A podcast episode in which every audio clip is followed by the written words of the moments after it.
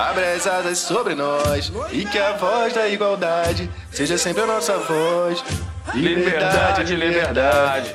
Abra as asas sobre nós e que a voz da igualdade seja sempre a nossa voz. Eu digo que vem. Um dia, quem sabe. Viver com bola, amor. O centenário em poesia, esta pátria, mãe querida, um império decadente, muito rico e coerente. Era Fidalgo e é por isso que surge, surge, e o Chicão vem emoção, a bateria vem. Fala galera, que samba lindo, liberdade, liberdade, abra as asas sobre nós da É verdade. Pra deixar você feliz, pra deixar você feliz, né, Chicão? Imperatriz Leopoldinense, 1989, cara. Centenário da proclamação da República no Brasil. Olá, colheiros, colheiras, estamos de volta. E você já se ligou, né? O tema dessa semana é o fim do segundo reinado com o golpe republicano que proclamou a República Brasileira em 1889. Para falar sobre o assunto, você já sabe, Eu. nosso republicano histórico, Eu. nosso marechal da história, Chico Araripe. Marechal, cara, pô, tô na moda aí, rapaz, olha aí. Virei marechal junto com um monte de gente, cara. Só me falta pensão, hein, Bronzinho? Hum. Isso aí, meu amigo. Isso aí, Bronzinho. Hoje vamos falar sobre o golpe republicano, também chamado de Proclamação da República, que derrubou a monarquia no Brasil e igualou o Brasil aos demais países da América Latina. Então, sem perder tempo, meu camarada, solta a vinheta.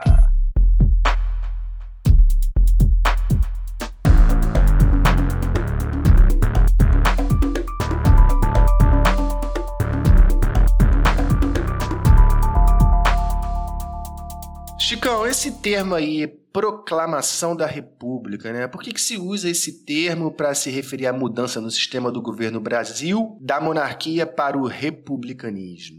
Verdade, né, Bronze? Termo estranho. Mas é porque essa mudança, cara, foi produto de um golpe militar, né? E mais especificamente, uma pequena parte dos militares. Ficava estranho, então, dizer que era uma mudança, né? Que uma mudança tão importante no nosso país se fez dessa forma, um golpe sem consenso, sem povo, ou seja, um golpe propriamente dito. Aliás, Aristides Lobo, político republicano, jornalista da época, escreveu um artigo no jornal que o povo assistiu bestializado à queda da monarquia. Inclusive pensavam, né, naquela época, se tratar de uma parada militar. Para não ficar assim, com, essa cara golpista, os caras chamaram de proclamação, ou seja, uma declaração pública de início de um novo regime na qual se deveria construir uma nova identidade nacional, uma identidade republicana, meu camarada. Dá aquela enroladinha básica, né? Mas uma coisa é fato: a ideia de fazer do Brasil uma república, Chicão, não era nova, né? É verdade. Se a gente pensar nos primeiros movimentos separatistas aqui no Brasil, como as conjurações mineira e baiana, a Revolução Pernambucana de 1817 também, né? A ideia republicana já estava ali presente. Após a abdicação de Dom Pedro I, em 1831, uma ala radical também defendeu, naquele momento, a passagem para um regime republicano. Mas, de fato, cara, o republicanismo como movimento nasceu logo após a Guerra do Paraguai, em 1870, aqui no Rio de Janeiro, com a publicação do Manifesto Republicano. Ele foi escrito por dissidentes do Partido Liberal, entre eles Quintino Bocaiúva, Silva Jardim, né, os republicanos históricos. E tinha um jornal chamado A República. Foi nesse jornal aí que o manifesto foi publicado. E eram poucas pessoas, mas ali estava estabelecido né, que a defesa de um regime republicano era convicta e a base ideológica estava ali plantada para um novo regime, meu camarada. Entendi. Três anos depois, parece que surgiu lá o primeiro partido republicano, né? foi em São Paulo isso? Verdade, cara. Em abril de 73, em abril de 1873, a gente fica falando 73, parece que foi o século passado, né? Tem que falar do, do É. século XIX. Em abril de 1873, cara, realizou-se a Convenção de Itu, cidade do interior paulista famosa, né? Onde alguns representantes, a maioria deles cafeicultores ou ligados à economia cafeeira, fundaram o Partido Republicano Paulista, que defendia a adoção de um regime republicano federalista, isso nos moldes dos Estados Unidos, né? Aquela chupadinha básica. É, Foi, foi grande, né? Essa convenção foi em Itu. Cara, que piada ruim, velho. Mandaram pra mim essa piada, cara. Sério? Sério. Ai, cara. Tá bom, a gente vai voltar pro trilho aqui. Outros fatores combinados também favoreceram o fim da monarquia. Certo, Chicão? Certo, meu camarada. É o que geralmente chamamos de questões, né? As questões que levaram ao fim da monarquia. A questão militar, questão religiosa, questão socioeconômica política.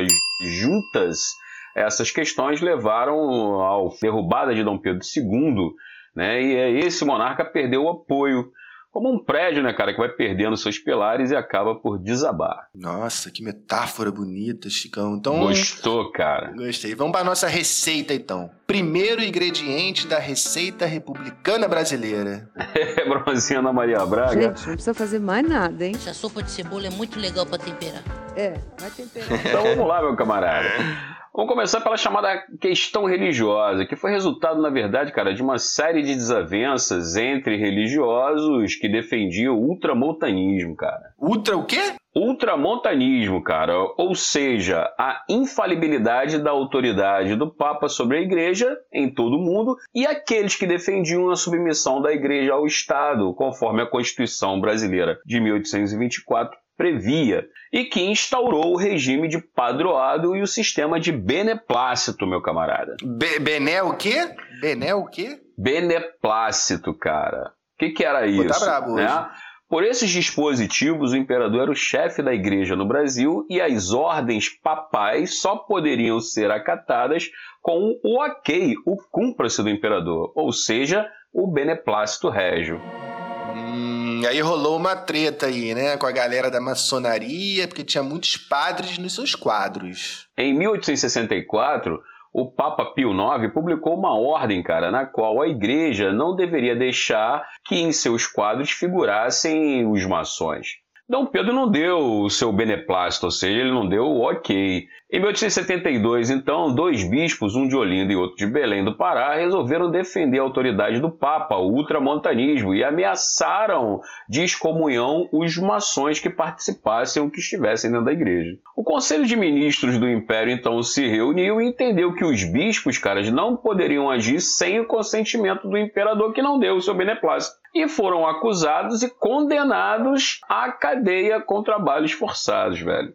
Os bichos passaram alguns meses presos até que o imperador, em acordo com o Papa, os anistiou. Mesmo assim, setores da igreja mais conservadores, né, aqueles que defendiam o ultramontanismo, passaram a fazer uma oposição velada ao imperador. Ah, entendi. Dom Pedro não beneplacitou. A galera não gostou. Então tem os militares também, né? A Guerra do Paraguai, como a gente falou, foi decisiva em várias mudanças no país e também aí com o início da República eles cresceram no cenário político. Então vamos ao nosso segundo ingrediente. E aí azedou. É, não, azedou nada. Vitória no Paraguai fez o exército se transformar numa força política e os caras queriam participar mais ativamente, por assim dizer, né, dos debates políticos. Outra parada, cara, é que os militares reclamavam muito, cara, para variar, né, de suas condições nos quartéis, dos baixos salários, das pensões, que não eram pagas, velho. Entendi. Eles queriam poder político, benefícios e mais din-din no bolso, né? Isso é 1871? pois é, cara, parece muito com o momento atual. Mas é exatamente o século XIX que o negócio vem de longe, né, cara? E no meio dessas insatisfações todas com o Império, cara, havia uma grande adesão dos militares ao positivismo, doutrina filosófica que defendia um regime republicano governado por indivíduos capazes e capacitados a dirigir a sociedade ao desenvolvimento, ou seja, ao estado positivo. Tudo dentro da ordem para se atingir o progresso, meu camarada. Positivo, Chicão. Aliás, o lema positivista era amor por princípio, ordem por base e progresso como finalidade. E duas dessas palavrinhas aí estão escritas na nossa bandeira republicana, né? Ordem e progresso. Esse é o nosso país, essa é a nossa bandeira. É verdade. Indicando que o positivismo teve forte influência na proclamação e construção da nossa república. O foco principal da, da propagação do positivismo era o tabernáculo da ciência, cara, ou seja, a escola de formação de oficiais do Exército da Praia Vermelha aqui no Rio de Janeiro. Lá se formava a juventude militar que pretendia mudar o Brasil através da ideia do soldado cidadão, ou seja, aquele militar que deveria agir publicamente para mudar o Brasil essa juventude influencia e era influenciada por um personagem importante na proclamação da República, o tenente-coronel Benjamin Constant, considerado um dos mentores do golpe do dia 15 de novembro. Mas, segundo o historiador Celso Castro, né, um estudioso da questão militar e da própria do próprio golpe republicano, ele foi mais envolvido pela juventude do que envolveu os meninos, cara. Tudo pronto, então, para dar, pra dar treta aí, né? Já que esse exército que sai da guerra do Paraguai, ele não é mais tão monarquista assim, né? Vamos com calma, cara. A grande maioria do exército e marinha eram monarquistas ainda. O próprio Marechal Deodoro era monarquista e amigo pessoal de Dom Pedro II. Mas as coisas foram se construindo de forma a opor esses setores e ganhar apoio ao golpe. Nesse sentido, alguns alguns fatos ocorreram. Por exemplo, em 1883, militares se manifestaram publicamente contra medidas do governo que prejudicavam as suas pensões. O governo recuou, mas determinou que os militares não podiam exprimir suas opiniões, né, nem atacar os queridinhos do governo. Meu e velho. aí então os militares ficaram numa boa, né, deles. Errou! Tá fora! Errou feio. Errou feio, cara. Errou rude, cara. Tu acha que os caras vão desistir? Que nada, rapaz. O coronel Senna Madureira, meu velho. Madureira. Madu. Madureira. Publicou um artigo saudando o jangadeiro cearense, o dragão do mar. Tá lembrado dele, cara? Falamos disso no nosso episódio sobre o fim da escravidão. Claro, que você fala entra por um ouvido e fica no outro. É isso? Selo método, pô. Selo método cola de ensino. Gostei dessa, cara. Gostei muito dessa. Mas o artigo do Madureira, cara, era um claro ataque ao sistema escravocrata mantido e apoiado pelo Império. Como punição, Madureira foi transferido para o Rio Grande do Sul. Em 1886, outro problema aconteceu. O coronel Cunha Matos, velho, publicou um outro artigo criticando o ministro da Guerra. O Cunha Matos foi preso e sua prisão abriu um amplo debate sobre a participação militar. Aproveitando a bola quicando, o Madureira, que estava lá no sul, meu camarada, fez um novo artigo se dizendo perseguido seguido, meu camarada. Ele é vítima, né? Madureira. Mais uma vítima, mais uma Com vítima. certeza, cara, e coitado, né? Mas o melhor estava por vir, meu camarada. O ministro da Guerra, Alfredo Chaves, pediu punição ao Madureira, só que o oficial comandante do Madureira lá no Rio Grande do Sul se recusou a puni-lo. Sabe qual é o nome dele, Bonzi? Hum. Deodoro da Fonseca, meu camarada. E aí, tá pintando, tá pintando em cena o cara que derrubou o Império. Bora aquecer aí, Deodoro. Certo, mas mesmo Deodoro se aproximando dos líderes militares e civis que defendiam a República, o Deodoro se mantinha monarquista. Fato é que entre 1887 e 1889 o golpe foi amadurecendo, né, velho? E não tinha ninguém ali, Chicão, pra socorrer a monarquia? Essa é a última questão que a gente tem que falar, meu camarada. Dentro desse combo aí que vai levar ao fim da, da a derrubada de Dom Pedro II, e ela está diretamente ligada à abolição da escravidão. Os setores mais conservadores e retrógrados do Império já estavam bolados com Dom Pedro II desde a questão religiosa. Para eles, a punição dos bispos afastou o imperador da igreja né, e os aproximou muito mais da maçonaria. Outra questão foi o fim da escravidão sem o pagamento de indenização aos proprietários. Eles se viram traídos pelo Império que eles apoiavam, né, mediante a continuidade da escravidão, ou seja, o que, que eu quero dizer com isso? Havia o apoio desses setores mediante Dom Pedro II manter a escravidão ou acabar com a escravidão mediante pagamento de indenização. Se a escravidão acabou, cara, com a Lei Áurea de 1888, não havia por que manter o império, sacou? Então, o último pilar, ele tá caindo aí, meu camarada. O último ingrediente, né? Olha que ideia fácil, hein? A gente falou da questão religiosa, Falamos dos militares, da sessão dos militares com a Guerra do Paraguai e agora sobre a abolição da escravatura. Então, essa proximidade de datas entre o fim da abolição e a proclamação da República não é mera coincidência, né, Chico? De maneira nenhuma, cara. Inclusive, na ocasião do 13 de maio, o Barão de Cotegipe, senador do Império, aliás, o único senador a votar contra a Lei Áurea, alertou a princesa Isabel de que ela tinha libertado uma raça, mas tinha perdido o trono. Então vamos derrubar logo esse imperador, já tá tudo pronto para o prato A gente viu que depois da Guerra do Paraguai a situação degringolou para o Império, né? O Brasil saiu vitorioso, mas muito endividado. Havia uma grande pressão do movimento abolicionista, havia o republicanismo, os militares cobrando a parte deles, enfim. Havia quem defendesse a República só após a morte de Dom Pedro II, já que a sucessão para do Dom Pedro II era a princesa Isabel, né? E seria uma sucessão complicada. Não por ela em si, não pela princesa, mas pelo seu marido, Conde D, que era um francês, um mala sem alça do caramba, né, cara? A ponto de o próprio imperador não topar muito cara. Logo, a opinião pública e setores influentes não queriam que ele tivesse influência sobre o governo da princesa Isabel. E a tal festinha, Chico, baile ali na Ilha Fiscal que movimentou a corte do Rio de Janeiro? Rapaz, eu tava esquecendo dessa aglomeração, mas vamos lá, cara mais de 4.500 convidados, supostamente reunidos ali, né, na Ilha Fiscal, um lugarejo aqui da Baía de Guanabara, no Rio de Janeiro, para homenagear oficiais da Marinha Chilena em visita ao Brasil. Bandas de música, banquete para 500 pessoas, olha só, umas 10 mil litros de cerveja, cara. Só? 300 caixas de vinho, a parada foi animada. Isso? É, uma, a parada foi, foi forte, cara. E cara, hein?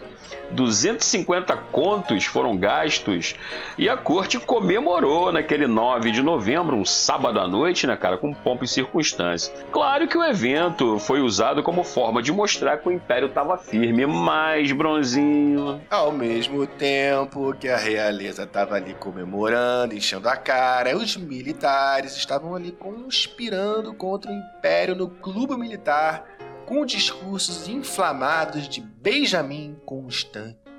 É o Palácio do Urubu ali, rapaz? pois é, cara. E nessa, nessa reunião aí no Clube Militar, o Deodoro foi escolhido para liderar o grupo militar que depois o Visconde de Ouro Preto, primeiro-ministro do Império. Tudo estava marcado para o dia 20 de novembro, mais uma fake news circulou dizendo que Benjamin Constant e Deodoro seriam presos, o que antecipou o golpe para o dia 15 de novembro, quando um envergonhado monarquista, o Deodoro, mas agora republicano de ocasião, depois o Ministério Ouro Preto, meu camarada. E assim começava a nossa república com um golpe militar. Chico, eu tô ficando preocupado, a gente tá falando golpe, golpe, golpe, e depois a gente vai ficar meio visado aí, cara. Positivo e operante, 06 e tudo. Mas, cara, olha só, tudo em nome da ordem e do progresso, olha aí. É isso aí. Legal, Chicão. Completamos nosso segundo reinado aqui, né, com esse episódio. Vamos entrar na República Brasileira, tem muito estudante pedindo já isso pra gente, certo? É, é verdade, meu camarada. E a gente tá aí, então vocês já sabem onde encontrar a gente: Instagram, Facebook, YouTube,